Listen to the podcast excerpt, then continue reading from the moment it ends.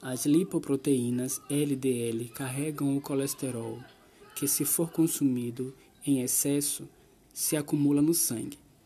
Já as lipoproteínas HDL retiram o excesso de colesterol do sangue e leva até o fígado, onde será metabolizado.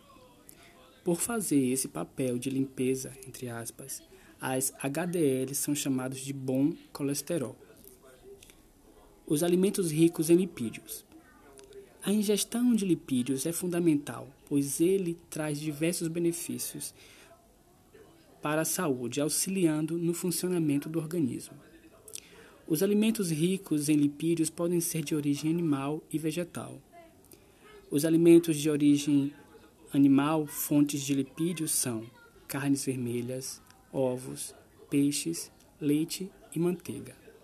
Já os alimentos de origem vegetal, fontes de lipídios, são coco, abacate, azeite de oliva, oleaginosos como castanha, nozes, amêndoas e gergelim.